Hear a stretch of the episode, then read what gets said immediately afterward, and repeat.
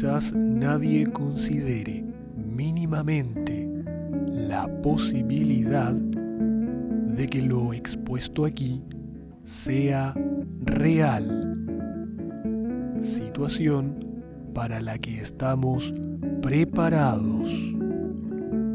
Lo terrible e inesperado sería que lo comiencen a considerar. Embárquense en este bote, en esta nave desvencijada. Embárquense en esta dalca, esta dalca macabra.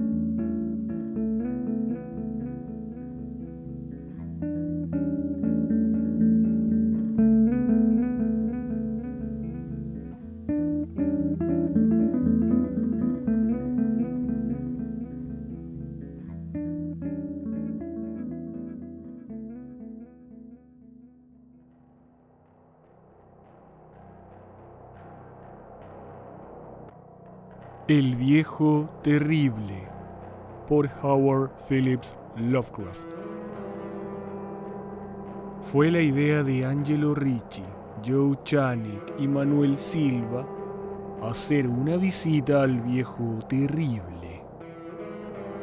El anciano vive a solas en una casa muy antigua de la calle Walter, próxima al mar, y se le conoce por ser un hombre y extraordinariamente rico, a la vez que por tener una salud extremadamente delicada, lo cual constituye un atractivo señuelo para hombres de la profesión de los señores Ricci, Chanek y Silva, pues su profesión era nada menos digno que el latrocinio de lo ajeno.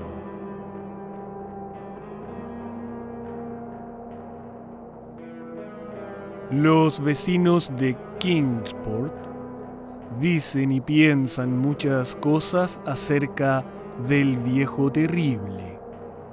Cosas que generalmente lo protegen de las atenciones de caballeros como el señor Ricci y sus colegas.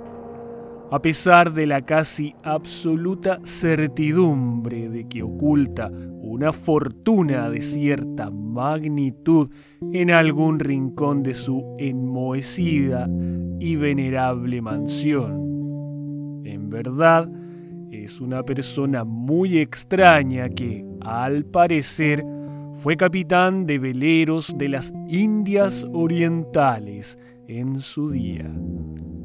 Es tan viejo que nadie recuerda cuándo fue joven, y tan taciturno que pocos saben su verdadero nombre.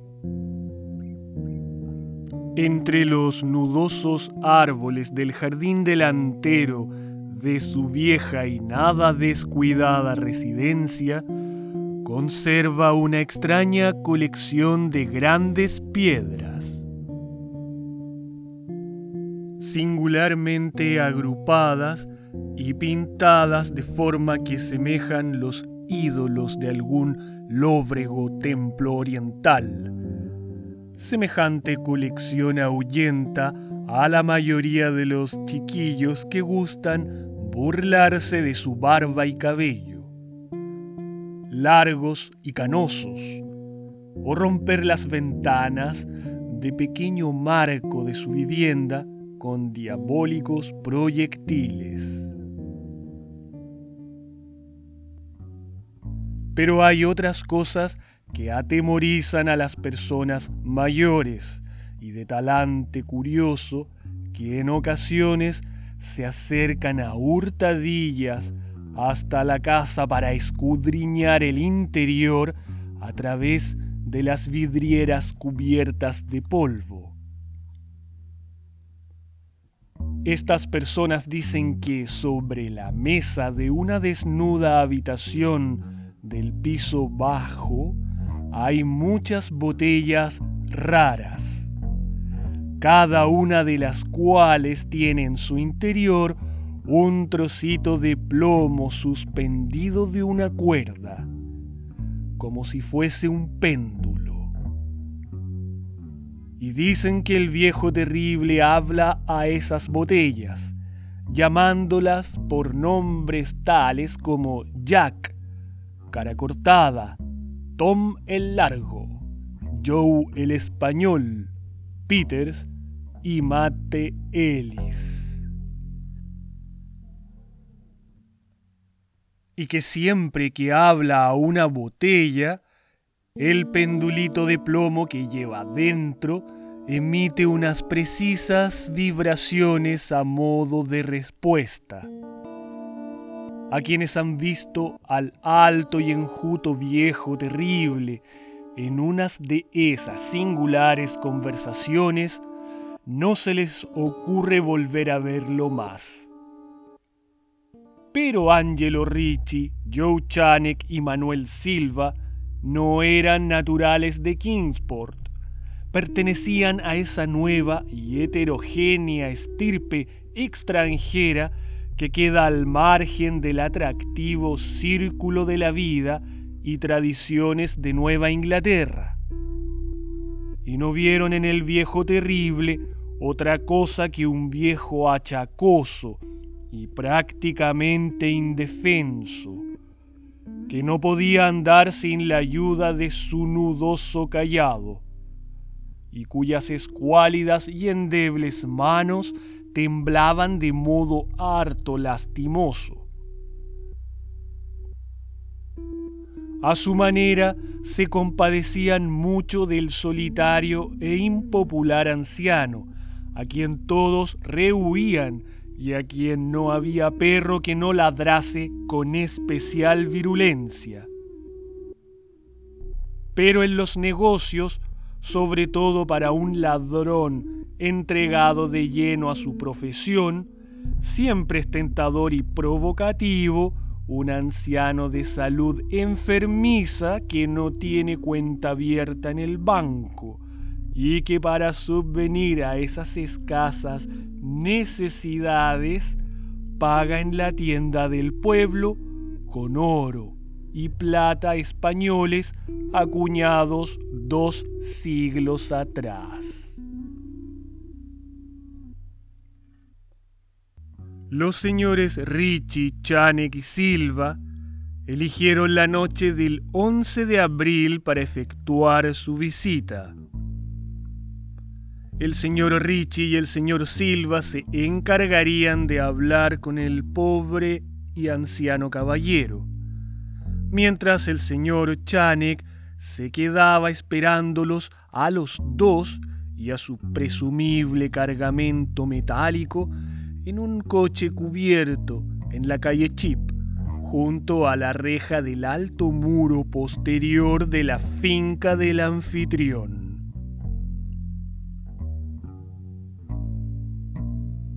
el deseo de eludir explicaciones innecesarias en caso de una aparición inesperada de la policía, aceleró los planes para una huida sin apuros y sin alaracas.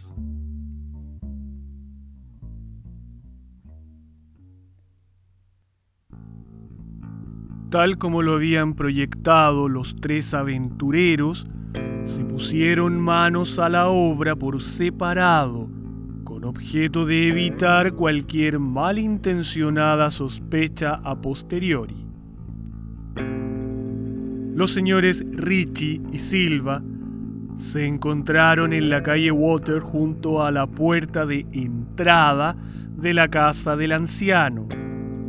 Y aunque no les gustó cómo se reflejaba la luna en las piedras pintadas que se veían por entre las ramas en flor de los retorcidos árboles, tenían cosas en que pensar más importantes que dejar volar su imaginación con manidas supersticiones.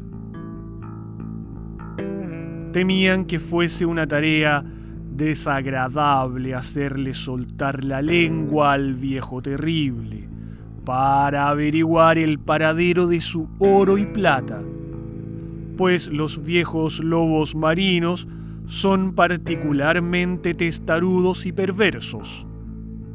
En cualquier caso, se trataba de alguien muy anciano y endeble, y ellos eran dos personas que iban a visitarlo.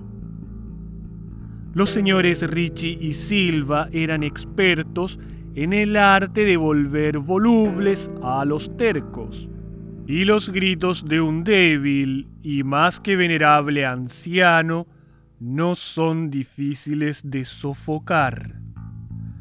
Así que se acercaron hasta la única ventana alumbrada y escucharon cómo el viejo terrible hablaba en tono infantil a sus botellas con péndulos. Se pusieron sendas máscaras y llamaron con delicadeza en la descolorida puerta de roble. La espera le pareció muy larga al señor Chanek, que se agitaba inquieto en el coche estacionado junto a la reja. Era una persona más impresionable de lo normal, y no le gustaron nada los espantosos gritos que había oído en la mansión momentos antes de la hora fijada para iniciar la operación. ¿No les había dicho a sus compañeros que trataran con el mayor cuidado al pobre y viejo lobo de mar? Preso de los nervios observaba la estrecha puerta de roble en el alto muro de piedra cubierto de hiedra. No cesaba de consultar su reloj y se preguntaba por los motivos del retraso. ¿Habría muerto el anciano antes de revelar dónde se ocultaba el tesoro? ¿Y habría sido necesario proceder a un registro completo? Al señor Chanek no le gustaba esperar tanto a oscuras en semejante lugar. Al poco tiempo, llegó hasta él el ruido de unas ligeras pisadas o golpes en el paseo que había dentro de la finca. Oyó como alguien manoseaba desmañadamente, aunque con suavidad, en el herrumbroso pasillo, y vio cómo se abría la pesada puerta. Y al pálido resplandor del único y mortecino farol que alumbraba la calle, aguzó la vista en un intento por comprobar que habían sacado sus compañeros de aquella siniestra mansión que se vislumbraba tan cerca. Pero no vio lo que esperaba. Allí no estaban ni por asomo sus compañeros, sino el viejo terrible, que se apoyaba con aire tranquilo en su nudoso y callado y sonreía malignamente. El señor Chanek no se había fijado hasta entonces en el color de los ojos de aquel hombre Ahora podía ver que eran amariles. Las pequeñas cosas producen grandes conmociones en las ciudades provincianas. Tal es el motivo de que los vecinos de Kingsport hablasen a lo largo de toda aquella primavera y el verano siguiente de los tres cuerpos sin identificar, horriblemente mutilados, como si hubieran recibido múltiples cuchilladas, y horriblemente triturados, como si hubieran sido objeto de las pisadas de muchas botas. que la marea arrojó a tierra. Y algunos hasta hablaron de cosas tan triviales como el coche abandonado que se encontró en la calle Chip, o de ciertos gritos harto inhumanos, probablemente de un animal extraviado o de un pájaro inmigrante, escuchados durante la noche por los vecinos que no podían conciliar el sueño pero el viejo terrible no prestaba la menor atención a los chismes que corrían por el pacífico pueblo. Era reservado por naturaleza, y cuando se es anciano y se tiene una salud delicada, la reserva es doblemente marcada. Además, un lobo marino tan anciano debe haber presenciado multitud de cosas mucho más emocionantes en los lejanos días de su ya casi olvidada juventud.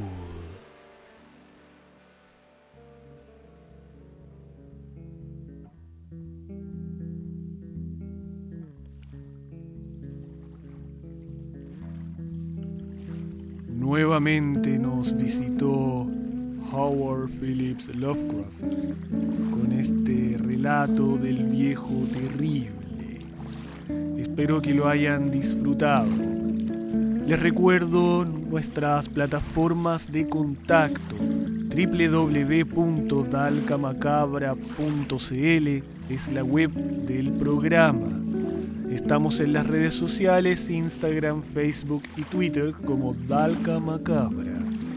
Pueden escuchar el programa en las distintas plataformas de podcast, que sea de su preferencia. Y los invitamos a dejar sus comentarios en las redes sociales o en el correo electrónico contacto arroba dalcamacabra.cl parte los dejo invitados para el próximo episodio. Que descanse.